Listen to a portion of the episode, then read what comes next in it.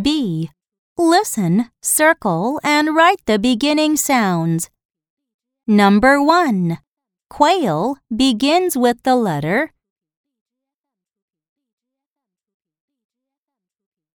Number 2. Pond begins with the letter Number 3. T begins with the letter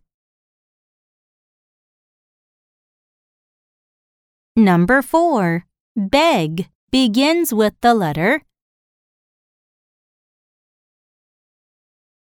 Number 5. Tiger begins with the letter